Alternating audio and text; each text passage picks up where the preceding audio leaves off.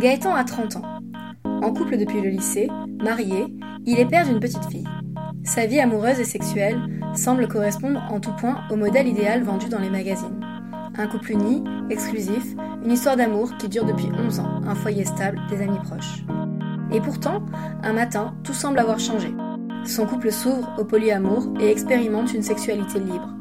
Gaëtan découvre l'univers du libertinage, son attirance pour le BDSM, se questionne sur son genre et tombe amoureux d'un homme.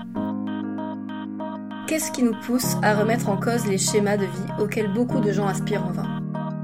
Qu'est-ce que cela fait d'expérimenter à 30 ans les situations amoureuses que la plupart des gens vivent à l'adolescence ou en tant que jeune adulte Est-ce qu'il y a un âge pour se questionner sur son genre, sur le sens de l'amitié ou sa capacité à aimer?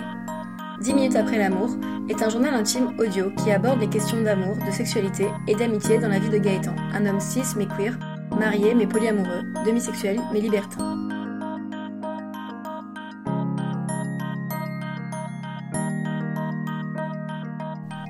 Polyamour.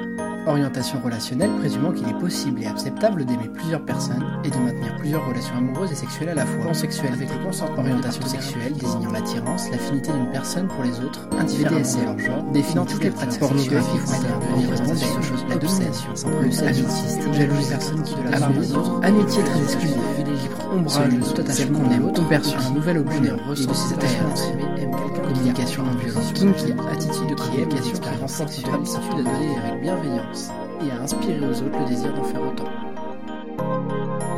10 minutes après l'amour.